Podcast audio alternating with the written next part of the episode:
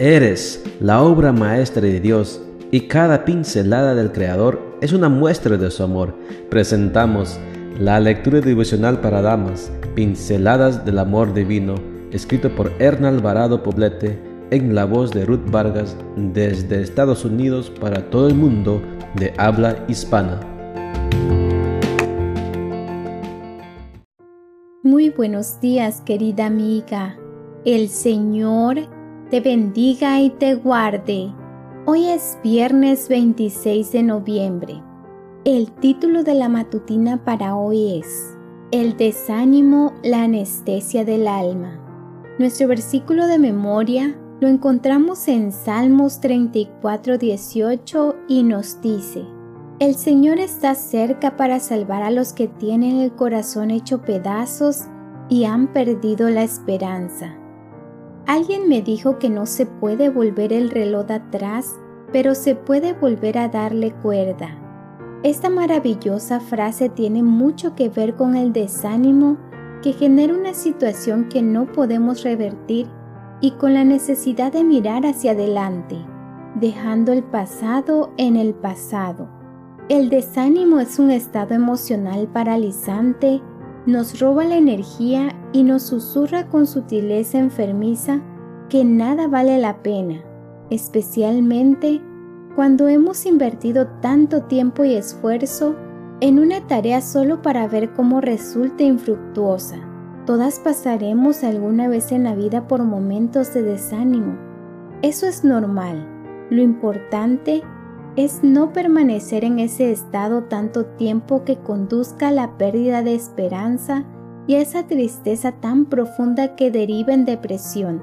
Es alentador recordar las palabras del proverbista cuando dice, porque aunque siete veces caiga el justo, volverá a levantarse.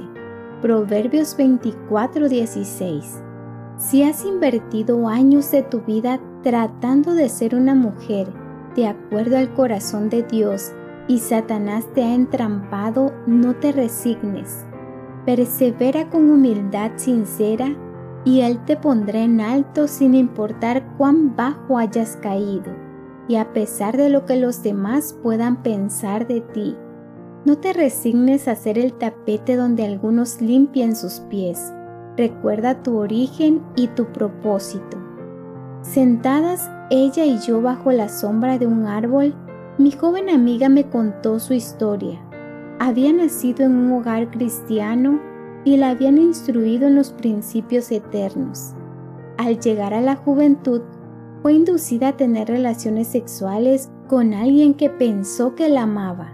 Desalentada y descorazonada, terminó sola luchando con su culpa y su autodesprecio pensando que Dios también la despreciaba.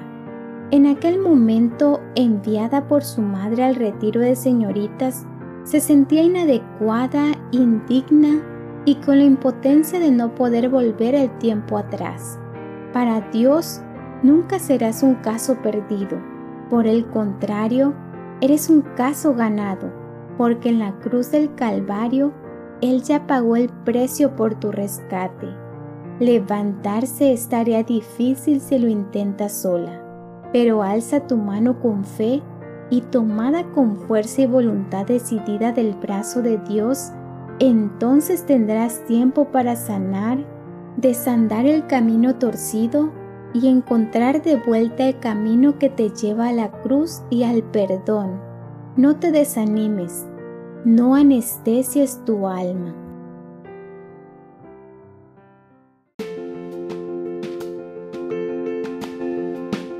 Les esperamos el día de mañana para seguir nutriéndonos espiritualmente. Bendecido día.